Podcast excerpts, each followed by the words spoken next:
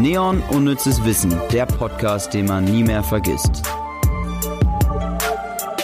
Mit Lars Erik Paulsen und Ivy Tanja Hase. Hallo Ivy Tanja Hase, geht's dir gut? Mir geht's super und dir? Auch soweit. Äh, Ich kann mich nicht beklagen. Ich freue mich auf das heutige Thema. Deutschland, so viel kann man schon mal sagen. Ja, weil diese Woche ist ja auch Tag der deutschen Einheit. Und da dachten wir uns, na, sind wir mal ganz super aktuell und reden über unser schönes Land. Freut mich. Bist du, würdest du sagen, bist du Patriotin? Überhaupt nicht. Ja, ich auch nicht. Überhaupt nicht. Und ich habe ja gleich zwei Nationen, die ich bedienen könnte. Und keine der Nationen will ich bedienen. Stimmt, also ich äh, trage das auch nicht in mir, Patriotismus. Also ich muss sagen, ich, ich mag Deutschland wirklich gerne. Ich mag es hier zu leben und zu wohnen und immer wenn ich irgendwie mal im Ausland bin oder so oder im Urlaub bin, dann bin ich auch echt wieder froh, zurück nach Deutschland zu kommen. Oder keine Ahnung, ich äh, feiere auch die deutschen Mannschaften an, egal in welchem Sport. Ähm, also ein gewisser Patriotismus vielleicht doch in mir, aber nicht so dieses klassische Ding. Ja, es ist ja auch, ich glaube, einfach kulturell bei uns so, dass man das gar nicht so richtig darf. Also auch, auch deswegen nicht will. Ja, ich würde nicht sagen, es geht nicht, aber es ist zumindest mit Vorsicht zu genießen. Ja. Also, Also, weil das, finde ich ja. zumindest. Also ich will nicht deutscher Patriot sein. Mhm. Wobei ich das niemandem vorwerfe, wenn er sagt, er ist Patriot, weil das vielleicht einfach irgendwie so ein kulturelles Ding ist, dass man irgendwie zu seinem Land steht oder so. Man soll es halt einfach nicht übertreiben. Und wenn Patriotismus übertrieben wird, dann ist es ganz schnell giftig. Das stimmt. Aber ja, ich habe das auch nicht so wirklich in mir. Ähm, aber äh, fühlst du dich, naja gut, du fühlst dich offensichtlich als Deutsche, ne? Ja, ich weiß auch nicht, nicht so ganz. Ich, ich, wenn ich gefragt werde, sage ich auch immer dazu, dass ich halb Amerikanerin bin.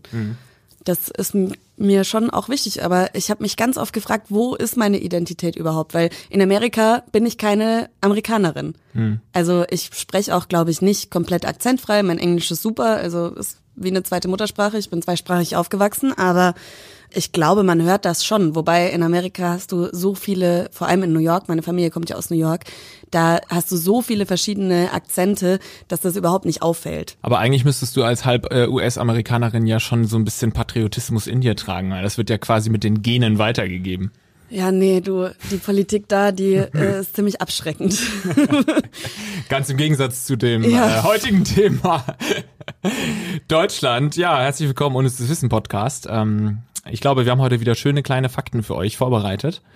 Und ähm, hast du noch irgendwie einen, einen Deutschland-Fakt zu dir oder sollen wir gleich loslegen? Ich finde, wir sollten mehr Urlaub in Deutschland machen. Der Umwelt zuliebe sowieso schon. Erstens das und zweitens muss man manchmal gar nicht weit wegfahren und hat so richtig, richtig coole Landschaften oder Orte, die man so so, so selten irgendwie besucht oder finden würde. Ich gehe zum Beispiel ganz, ganz gerne wandern in Süddeutschland. Oder im Harz. Im Harz, Hm.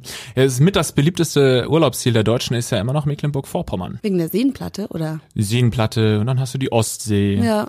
Also da ähm, gehe ich auch tatsächlich sehr gerne hin. Kann man sich schon mal überlegen, seinen Sommerurlaub vielleicht da zu planen. Also schon allein das, wir haben Berge, wir haben große Seenlandschaften, wir haben das Meer, zwei sogar. Also ist viel mehr da, als man sonst irgendwo finden würde. Ich finde es teilweise auch komplett absurd, dass man irgendwie schon an äh, entlegensten Orten war. Irgendwo in Neuseeland habe ich ja mein Auslandsjahr gemacht nach dem Abi.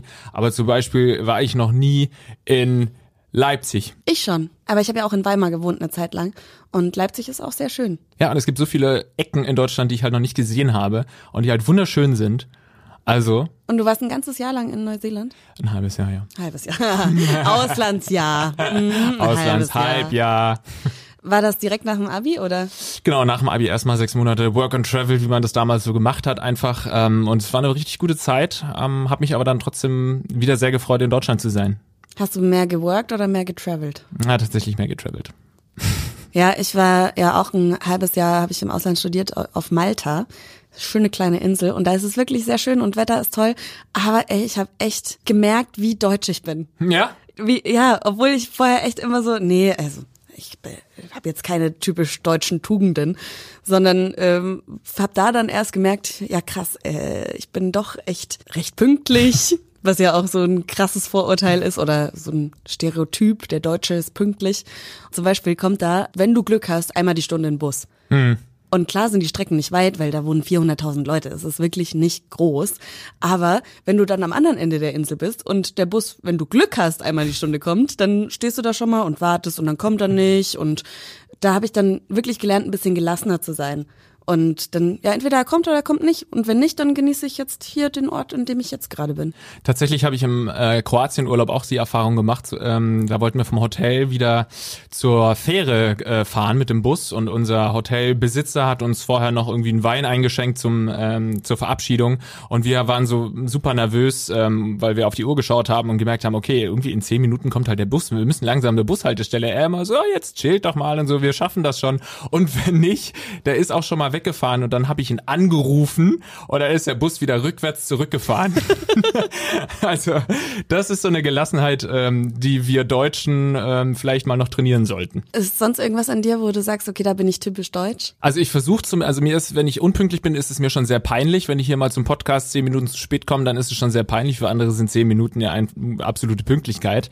Also das schon. Und ich glaube, dieses Klischee ist auch teilweise, wird immer wieder bestätigt, in, äh, gerade schon von Neuseeland gesprochen haben. Da haben wirklich viele Arbeitgeber haben gesagt, ähm, sie stellen super gerne deutsche Backpacker ein, weil die einfach gut arbeiten, pünktlich sind. Also offensichtlich scheint sich dieses Klischee zu bestätigen. Ja, muss ja nicht immer negativ sein. Hm. Ich bin zum Beispiel überhaupt nicht ordentlich, das ist gar nicht äh, deutsch, glaube ich. Ich auch nicht, ich bin richtig chaotisch. Also meine Arbeit kann ich ganz gut strukturieren, aber wenn du mal meinen Schreibtisch anschaust, das ist wirklich Chaos. So dass sogar meine Kolleginnen schon heimlich mal meinen Schreibtisch aufgeräumt haben.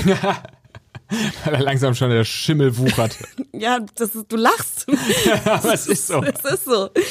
Ich habe eine tolle Sprachnachricht bekommen und zwar von Usus Mango. Er ist Comedian, er hat äh, Rebel Comedy mitbegründet und er hat saudi-arabische Wurzeln und erzählt uns mal, was er so für Vorurteile oder was so typisch deutsch ist. Das ist typisch deutsch. Mehr Hunde im Schnitt pro Familie als Kinder. Mehr Autos pro Familie im Schnitt als Kinder. Was noch Deutsch? Kombis. Kombis. Mit leerem Kofferraum. Den Verkehr persönlich nehmen, Uhrzeiten persönlich nehmen. Der Zug fährt ab um 7 Uhr 14. Wir zahlen getrennt. Mülltrennung, auch getrennt. Drei Mülleimer zu Hause, im Urlaub in einem anderen Land sein, etwas wegwerfen wollen und dann sehen, öh, die haben nur einen Mülleimer, oh nein. Jedes Gesetz in der Verfassung ist von Moses selbst geschrieben. Gastfreundschaft, nada. Aber geh an meinen Kühlschrank ohne zu fragen, kein Problem. Asozial zu Kids sein. Bruder, zu Kids asozial sein, Oktoberfest, sexuelle Belästigung, egal, zählt nicht. Am Esstisch über Steuern reden, Gästen nichts zu essen geben, Trauer, Feier. Kiffen nein, Alkoholsucht ja. Lackier die Stoßstange. Ja, waren viele, viele richtige Sachen dabei. Ich mag das ja auch über Klischees zu sprechen tatsächlich. Ja. Natürlich stimmen die nicht immer, aber ich, ich liebe das. Aber vor allem so, es gibt echt witzige deutsche Wörter, so wie Trauer, Feier. Also es ist halt einfach völlig absurd. Obwohl es in unserer Kultur ja überhaupt nichts mit Feiern zu tun hat, im Gegensatz zu anderen Kulturen, wie da Ja. eben mit Trauer umgegangen wird. Also eigentlich eine absurde Wortschöpfung. Wenn ich sterbe, will ich, dass alle anderen eine große Party machen. Das wäre schon ganz geil, ja. Aber da kann ich ja nicht mit, mitmachen. Dann hätte ich wieder die Fear of Missing Out. Hätte Angst, dass ich auf meiner eigenen Trauerfeier nicht dabei sein kann. Hättest du mehr Bock, dass, also wenn du dann so vom Himmel, aber du glaubst ja nicht an Gott. Haben wir ja auch schon geklärt in der Folge Religion. Ähm, aber willst du dann, dass alle furchtbar traurig sind und heulen? Nein, nein, aber natürlich werden sie heulen, weil ich ein toller Typ bin. Ja, sowieso. Also ich werde tagelang heulen. Nein, ich fänd's auch geil, wenn jemand auch zum Beispiel eine sehr lustige Trauerrede halten würde. Das habe ich damals meinem besten Freund gesagt. Wenn ich mal sterbe, dann halte bitte eine richtig lustige Trauerrede, dass alle ähm, lachen. Aber den einen Punkt fand ich auch sehr gut von ihm, das mit dem äh, wir zahlen getrennt. Es gibt ja wirklich den Ausdruck deutsche Rechnung. Deutsche Rechnung heißt, dass die Leute wahrscheinlich nicht zusammenzahlen werden, sondern jeder einzeln zahlen will. Ist das so, dass das so ein typisch deutsches Ding ist? Das war mir gar nicht bewusst. Es scheint so zu sein. Und ist, geht's dir nicht auch so? Du zahlst natürlich immer getrennt, wenn ihr in der Gruppe seid? Nee, meistens sag ich sogar, ey Leute, ich zahl. Also kommt auf die Gruppe an, ne? Wenn das jetzt irgendwie auch. 20 Leute sind, dann soll schon jeder schön für sich selbst zahlen. Aber ich lade gerne Menschen ein. Ja klar, aber wenn es jetzt dann in äh, 120 Euro Rechnung irgendwie... Ja, aber äh, dann sage ich, ey Leute, ich zahle das jetzt alles und dann gebt ihr mir halt danach das Geld. Ja, das ist äh, eine Sache, die ich mir auch versuche anzueignen und ist ja auch schneller möglich jetzt mit irgendwie PayPal und anderen Zahlungsmethoden, äh, dass man das wirklich ganz schnell wieder begleichen kann. Aber ich bin schon auch, also wenn ich in einer Gruppe unterwegs wird, wird, äh, bin, wird meist getrennt gezahlt. Und es scheint so ein, ein deutsches Ding zu sein. Wobei ich auch für Kellner ähm, denke ich mir, dass es doch viel besser ist für die Kellner, wenn die Leute getrennt zahlen, weil sie dann von jedem einzelnen Trinkgeld bekommen. Und selten wird ähm, darauf geachtet, okay, ich habe jetzt für fünf Leute gezahlt, das heißt, ich muss auch für fünf Leute Trinkgeld geben. Ja, das ist tatsächlich tatsächlich so, ich habe ganz, ganz lange gekellnert. Ich glaube, von als ich 14 war, das war so mein erster Job beim Dorfitaliener, kein Trinkgeld bekommen, fünf Euro Stundenlohn. Oh. Ich weiß nicht, ob da vielleicht die Mafia im Spiel war, also Geldwäscheautomat. Wo wir gerade bei Klischees waren. Genau. ähm, und meine Kollegen haben sich auch immer oder auch wenn du, wenn man jetzt so in ein Restaurant geht und du sagst, du möchtest getrennt sein, das findet der Kellner erstmal scheiße. Aber ja. du hast vollkommen recht. Ich habe mich immer gefreut, weil jeder gibt immer dann zumindest einen Euro. Und am Schluss hätten sie keine zehn Euro gegeben. Nee, eben. Also, liebe Kellner, lieber die deutsche Rechnung verlangen. Und bei mir im Freundeskreis ist es eigentlich auch echt so, dass wenn wir abends was trinken gehen, dass jeder mal eine Runde holt. Mhm. Und irgendwie wird sich das schon ausgleichen. Was absolut tödlich ist, meiner Erfahrung nach. Weil wenn du zu fünf bist und jeder eine Runde holt, dann musst du auf jeden Fall fünf Runden ja, trinken. Ja klar. Ja, das ist ja auch, das ist schon der Hintergedanke. Sinn der Sache. Wir kommen zu unserer ersten Rubrik, Lars. Schnelle Fakten. Die erste Ampel Deutschlands wurde 1922 in Hamburg aufgestellt. Ein äh, absurder Fakt, wenn man bedenkt, wie schlecht teilweise hier das Ampelsystem in Hamburg ist. Ist dir auch schon mal aufgefallen? Ja, es gibt so ein paar Kreuzungen, wo du dir echt denkst, Alter, hier, ähm, ich glaube Stresemannstraße ist das. Ist jetzt natürlich für alle Nicht-Hamburger völliger Quatsch. Aber wenn du da mit dem Fahrrad einmal quer rüber willst, dann musst du immer zwischendrin warten und das es ja. dauert einfach so unglaublich lange. Du stehst wahnsinnig oft an der roten Ampel, hier so grüne Welle ist ganz selten in Hamburg. Und die hatten seit 1922 Zeit, da gute Erfahrungswerte zu sammeln, aber hat offensichtlich nicht funktioniert. Wobei in Köln ähm, ist jetzt nicht geprüft von mir, aber haben ganz viele auch gesagt, dass man da eher als Fußgänger ewig stehen muss an der, an der Ampel. Ist mir auch aufgefallen, aber ich weiß nicht, ob es dann tatsächlich stimmt. Reiner Gefühlswert. 50 Prozent aller Notfallpatienten in Deutschland sind alkoholisiert. Ja, ich finde, das hat ja Usus auch gesagt. Kiffen nein, aber Alkoholsucht ja. ja. Das ist echt ein großes Problem, finde ich. Das liegt daran, dass wir alle immer eine Runde ausgeben wollen für fünf. genau. Ja, und dass halt Deutschland so Bier brauen und was weiß ich was, es wird ja als Kulturgut angesehen. Und das ist eigentlich nicht gut. Höchst gefährlich. Außer in Deutschland gibt es nur auf der Insel Isle of Man in Europa kein Tempolimit. Da wird ja auch heftig diskutiert, ne, ob das runtergesetzt wird, weil auch für die Natur gut und weniger Unfälle und so. Wie stehst du dazu? Ich persönlich bin für ein generelles Tempolimit. Natürlich hauptsächlich aus Umweltgründen, aus Sicherheitsgründen und so weiter. Da, da gibt's viele Argumente auch dagegen, die dann sagen, ach Mensch, so viel sicherer ist das nicht. Aber Leute, allein schon dadurch, dass man sehr viel einspart an CO2 und an, an Sprit und so weiter, ist es sinnvoll. Und, sagen wir mal ehrlich, ehrlich, wenn ein Tempolimit 120 beträgt, dann fährt doch keiner 120, dann fahren doch sowieso die meisten 150 oder 140. Also so viel langsamer müsstet ihr gar nicht fahren. Und ähm, laut dem Kfz-Sachverband würde ein Tempolimit von 120 km/h jährlich zweieinhalb Millionen Tonnen Kohlendioxid einsparen. Also das ist, Leute, fahrt einfach ein bisschen langsamer. In anderen Ländern geht's doch auch. Die tiefste Höhle Deutschlands heißt das Riesending und liegt bei Berchtesgaden. Warst du da schon mal? Da war ich leider noch nicht.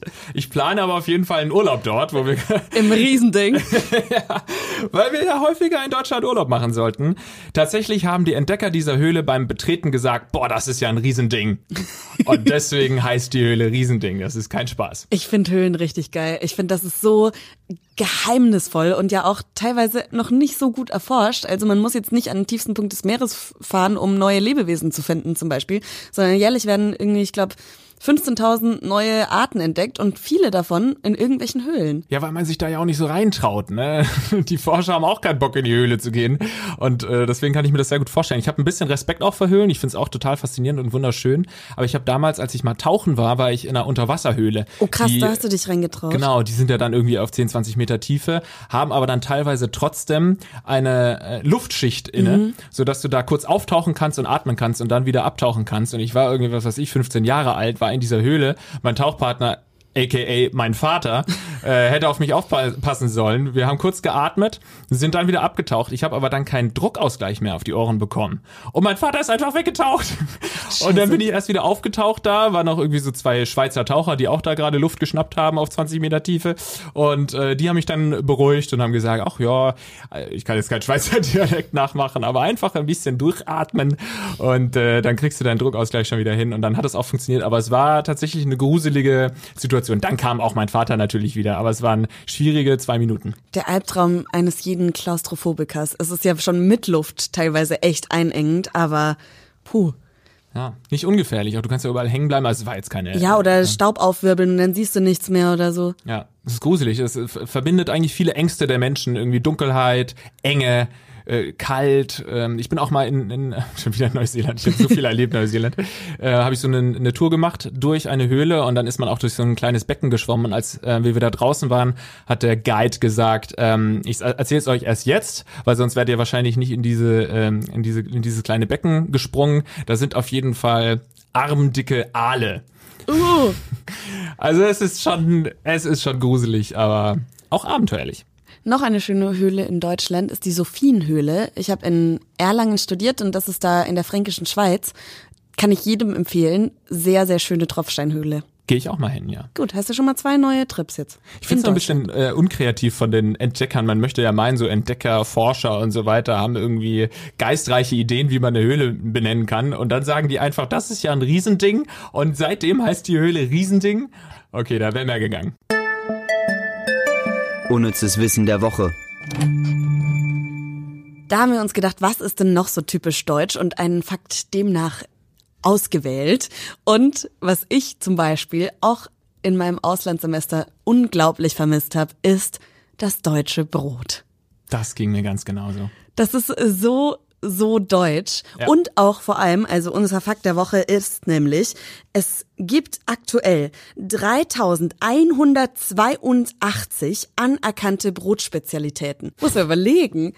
Das ist so deutsch. Auch, dass wir wissen, wie viele Sorten es gibt, ist schon deutsch. ja. Das ist 3000. Muss ja alles hier äh, schön aufgenommen werden und ja. in die Datenbank eingetragen werden.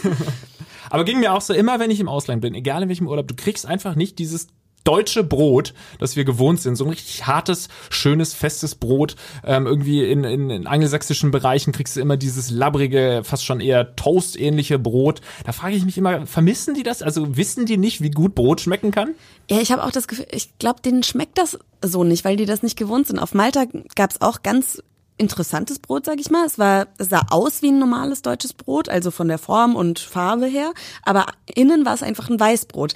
Aber da hatten die, weil die ganz, ganz kleine Ortschaften teilweise haben und da gibt's halt einen Bäcker und das wird alles wirklich noch im Steinofen gebacken und da gehst du früh hin und holst dir dein Brot ab und das ist alles so super familiär. Und das hat mir schon auch geschmeckt, vor allem wenn du dann so Antipasti dazu isst, dann ist ein Weißbrot geil.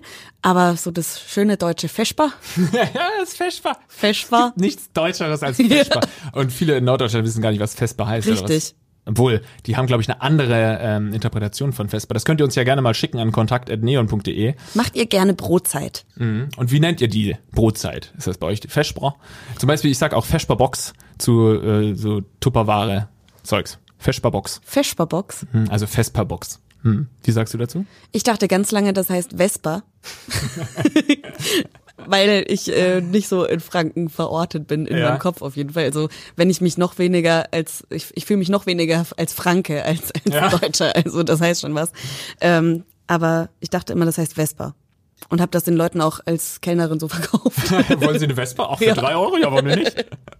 Aber ich mag schon gerne Brotzeit machen und so richtig geil eingemachte Gurken. Oh ja. Meine Oma macht die besten eingemachten Gurken. Ich habe das Gefühl, ich rede jede Folge von meiner Oma. das ist eine coole Frau. Grüße gehen raus.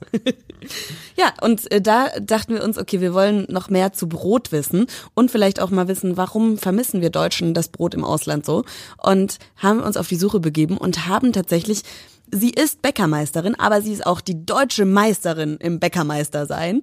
Und zwar Nicole Mittmann haben wir kontaktiert und angerufen und mit ihr über Brot gesprochen. Was denkst du, wieso ist uns Deutschen unser Brot so heilig? Oh, das ist eine gute Frage. Ich denke halt gerade durch das, dass wir so eine große Vielfalt haben und wenn man dann halt irgendwie gerade ins Ausland, sei es jetzt Italien oder sonst irgendwo, wo halt hauptsächlich so Weißbrot gibt, ja, man vermisst einfach die Vielfalt und ja, das ist ja innerhalb Deutschlands schon extrem krass. Im Norden eher so das Roggelastige, hier und im Süden eher so das Weizelastige und jeder hat halt so seine Vorliebe und dementsprechend muss man sich dann halt als Bäcker dann auch danach richten, was die Leute wollen ja, man muss nicht jeden Trend mitmachen, aber ich denke, den ein oder andere Trend lohnt sich schon mitzumachen, wo man halt gerade auch im Betrieb Lust drauf hat und wo es halt auch einfach passt. Unterscheidet sich das Brot heute von dem vor 500 Jahren? Definitiv.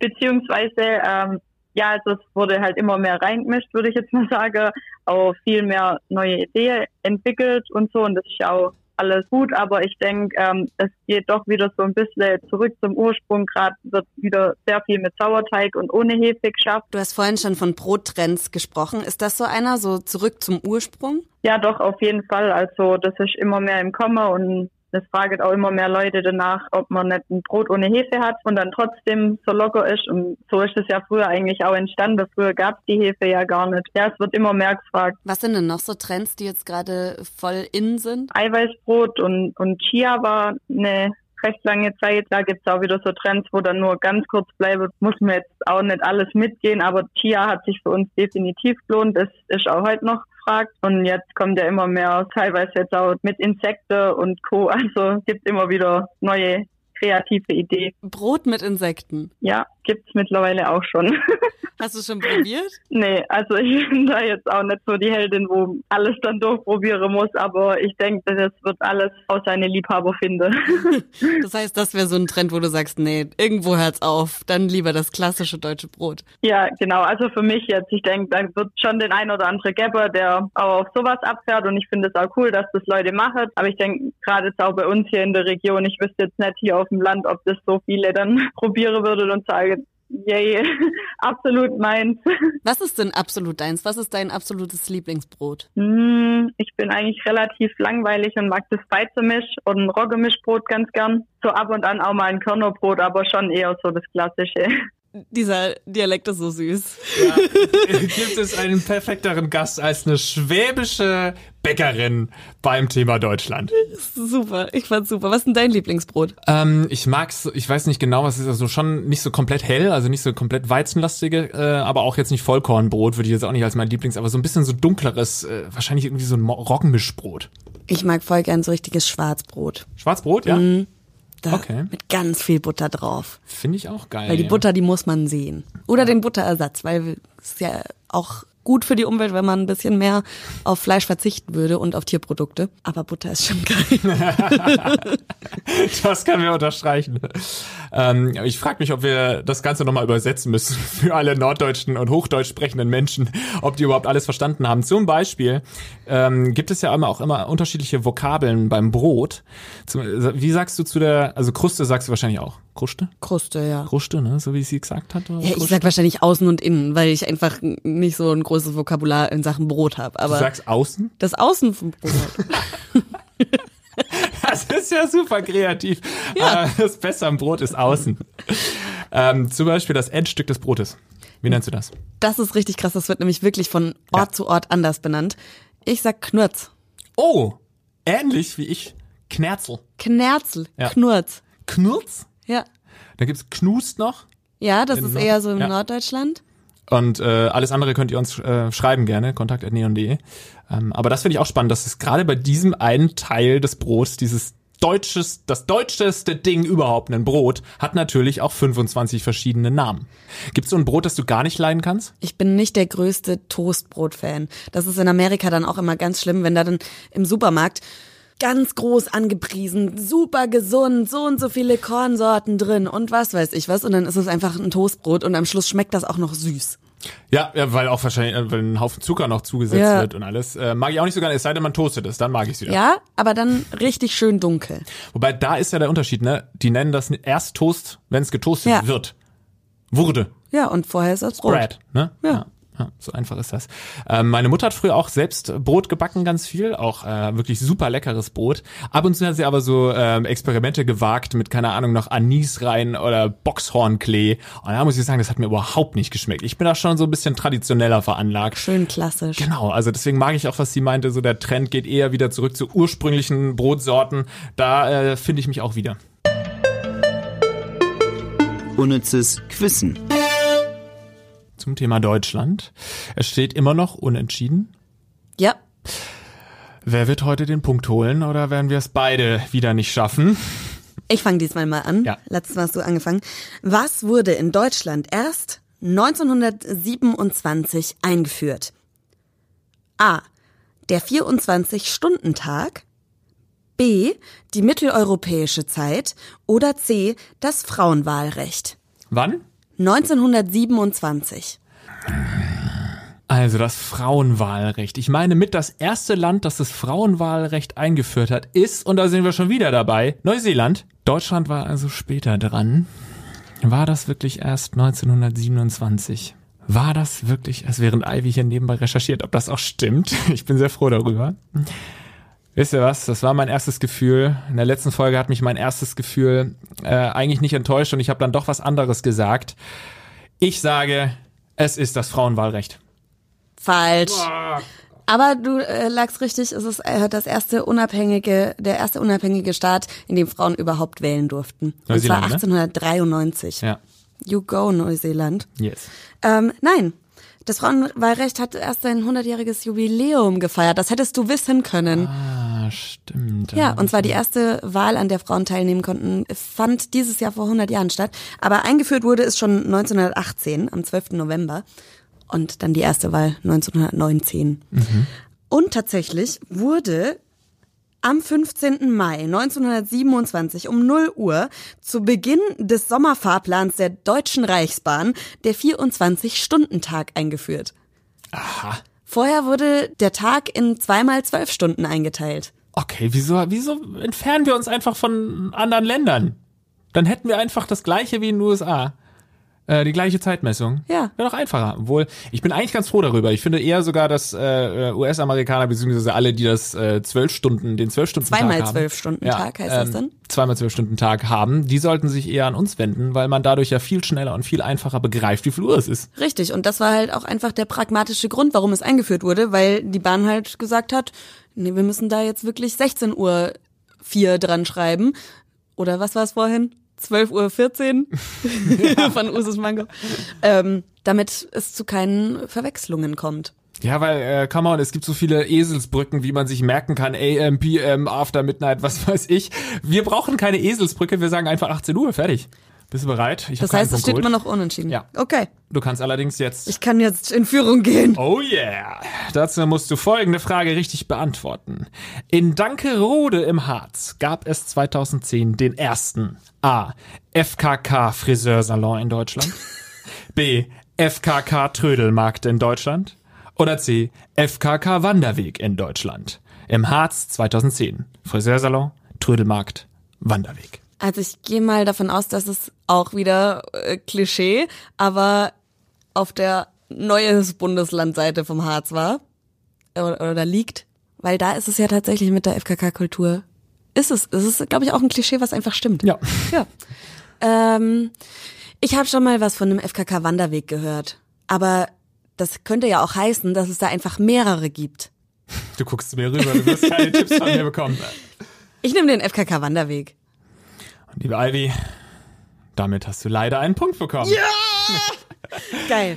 Oh, Da jetzt bin ich so erleichtert. In Führung gegangen. Das war 2010. Ganz genau. Das war der allererste Wanderweg. Es gibt zum Beispiel auch noch einen zweiten offiziellen Wanderweg und der ist gar nicht so weit von Hamburg entfernt. Nämlich weiter nördlich in der Lüneburger Heide, etwa 50 Kilometer südlich von Hamburg, befindet sich Deutschlands zweiter offiziell anerkannter Nacktwanderweg. Und hier können sich seit 2012 FKK-Freunde über den etwa 10 Kilometer langen Naturistenweg Undeloh freuen. Hast du ein Problem damit, nackt zu sein? Nee, ich muss sagen, ich habe das erst relativ spät gelernt, mich in der Öffentlichkeit auch nackt zu zeigen. Das Hä? klingt super was, weird. warum, warum solltest du dich in der Öffentlichkeit nackt zeigen? Weil wir uns alle mal ein bisschen mehr nackt zeigen sollten. Nein, zum Beispiel in der öffentlichen Sauna. Ja. Das habe ich früher als äh, Heran Heranwachsender ähm, eher selten gemacht und dann eher noch eine Badehose getragen oder so. Aber dann irgendwann äh, mich auch mal getraut, ähm, die Badehose auszuziehen in der öffentlichen Sauna. Ich muss sagen, ich war, ich wurde sehr offen erzogen, was das angeht. Also ich habe meine Familie ständig nackt gesehen, was glaube ich ein ganz guter Erziehungsansatz ist. Ähm, trotzdem habe ich mich lange nicht getraut, ähm, bei öffentlichen Saunen oder irgendwie am FKK-Strand äh, nackt rumzulaufen. Es ist immer noch nicht so, dass ich das super easy mache und mich komplett ausziehe und da rumrennen, äh, als, ähm, als sei nichts gewesen. Aber ich gewöhne mich langsam dran. Bei dir? Ich habe damit 0,0 ein Problem. Also es gibt ja auch im Internet ganz viele Bilder von mir in Unterwäsche, weil ich mich ja voll für Body Positivity einsetze und für ja. mehr Diversität in den sozialen Medien versuche einzustehen. Ähm, und ich finde es wichtig, dass man viele diverse Körper sieht. Und eigentlich geht das nirgends besser als in der Sauna, weil da interessiert's keinen. Hm. Das ist so schön. Und das, also auch wenn man so, wenn viele sagen, ja, hm, nee, ich bin nicht so gern nackt, weil die gucken mich ja dann alle an. Aber in der Sauna sind ja alle nackt. Ja. Und keiner, also wenn, dann sind das schon Perverse, die da reingehen, nur um irgendwie andere nackt zu sehen und sich dann einen runterzuholen. Das ist, glaube ich, einfach nicht so oft der Fall. Und als ich jetzt, ja, wie ich jetzt schon ganz oft gesagt habe, eine Zeit lang in Weimar gewohnt habe, da war ich dann aber trotzdem, obwohl ich selbst da überhaupt kein Problem mit habe und in meinem Freundeskreis zu Hause im schönen Franken das auch nie groß Thema war, wir waren immer zusammen in der Sauna, war ich dann doch überrascht, dass eigentlich an jedem Badesee nicht nur ein FKK-Bereich ist, sondern alles FKK-Bereich ist. Und dann läufst du da durch die Leute und suchst dir einen Platz und alles sind nackt, da war ich dann schon auch ein bisschen überfordert. Ja, vor allem, wenn dann die Nackten auf dich zukommen und sagen, entschuldigen Sie bitte, aber ziehen Sie sich hier gefälligst aus. das ist mir noch nie passiert. Aber, aber da sind die teilweise ja. richtig streng, was das angeht. Kann ich natürlich auch irgendwo verstehen, weil sonst würde das wahrscheinlich ganz schnell so aussehen, dass jeder, der sich nicht ganz traut, eben dann doch angezogen bleibt. Aber ich kann das schon verstehen. Ich habe zum Beispiel jetzt auch äh, im Urlaub, war ich ganz alleine in der Bucht wo wirklich keine Sau ist und dann wirklich komplett ähm, blank gezogen und nackt schwimmen gewesen. Es ist das Geilste. Es ist schon der Hammer. Oh, war, war ich jetzt auf Sardinien auch, wir waren Off-Season im Frühjahr noch und ähm, da war auch keiner in der Bucht. Ich glaube, wenn alle angezogen sind, würde ich nicht nackt reingehen, aber da war ja keiner. Und äh, das war so schön. Es war eiskalt, aber es war so schön. Es ist äh, ein Gefühl von Freiheit. Ja, voll. Sehr klischee-mäßig. Aber wie ist das? Ähm, klar, du hast gesagt, es gibt Fotos von dir in Unterwäsche. Ähm, du hast damit nicht so große Probleme. Aber wie wäre das? Ein befreundetes Pärchen. Ich habe zum Beispiel ein paar befreundete Pärchen, die auch ab und zu mal in die Sauna gehen. Und würdest du dann auch mit denen als Date sozusagen, also als ganz normales freundschaftliches Treffen auch in die Sauna gehen? Oder ist es dann weird, wenn man die am nächsten Tag dann auch wieder äh, im Büro sieht? Völlig normal. Ja? Ich hatte tatsächlich mein erstes Date in der Sauna. Echt? Ja. Das, okay, es war, äh, ich habe am Anfang nicht drüber nachgedacht, habe gesagt, ja klar, gehen wir in die Sonne und dann kam so vorher, oh, äh, ja, okay, hast du dir das gut überlegt, Ivy, aber dann, äh, dann weiß der andere, was Sache ist. Ja. Und wie lief das Date? Ganz gut. Die Beziehung nicht. ja, aber wir sind dann auch zusammengekommen und so. Echt? Also, ja. Ach, geil. Ja, eigentlich ist, eigentlich ist es eine richtig gute Idee. Obwohl ich weiß noch nicht so genau, ob es eine gute Idee ist. Aber es ist auf jeden Fall Fändest du es jetzt komisch, mich nackt zu sehen, wenn wir sagen, komm, wir gehen mal zusammen in die Sauna? Ich weiß es nicht. Wahrscheinlich nicht. Aber ich würde es wahrscheinlich nicht machen. Ich habe tatsächlich. Wenn es passieren würde, wäre es wahrscheinlich nicht schlimm. Aber ich weiß nicht, ob wir uns jetzt verabreden würden und in, in der Sauna verabreden würden und dann am nächsten Tag wieder einen Podcast. Obwohl. Ach, fuck it. Ich, wie gesagt, ich bin gerade erst äh, dabei, mich daran zu gewöhnen, an die Nacktheit in der Öffentlichkeit. Wir fahren mal hier, Lüneburger Heide ist ja nicht weit weg, wir machen mal schön den Nacktwanderweg zusammen. Stimmt. Ich würde sagen, jetzt gleich im Anschluss gehen wir erstmal die Lüneburger Heide. Sofort. Ist auch überhaupt nicht kalt. Obwohl, dann scheuert das doch auch beim Wandern. Also. Ja, aber die Klamotten scheuern doch viel mehr. Ja, wenn ich. du so richtige Funktionswäsche äh, anhast. Äh, ja, ich, bei nicht. mir scheuert nicht so viel wie bei dir, nehme ich mal an. das kann sein, ich weiß es nicht. All das werden wir erfahren auf unserer Wandertour. Ja, könnt ihr dann auf sozialen Medien verfolgen. genau, denn da sind wir omnipräsent. Äh, folgt uns da gerne. Außerdem hinterlasst uns sehr gerne eine positive Bewertung auf iTunes. Mehr wollen wir doch gar nicht. Nö, finden wir geil. Dann sehen wir uns nächste Woche wieder beim Unnützes Wissen Podcast. Ivy, was sagst du dazu? Richtig Bock drauf. Und zwar nackt. Neon Unnützes Wissen, der Podcast, den man nie mehr vergisst. Jeden Montag neu.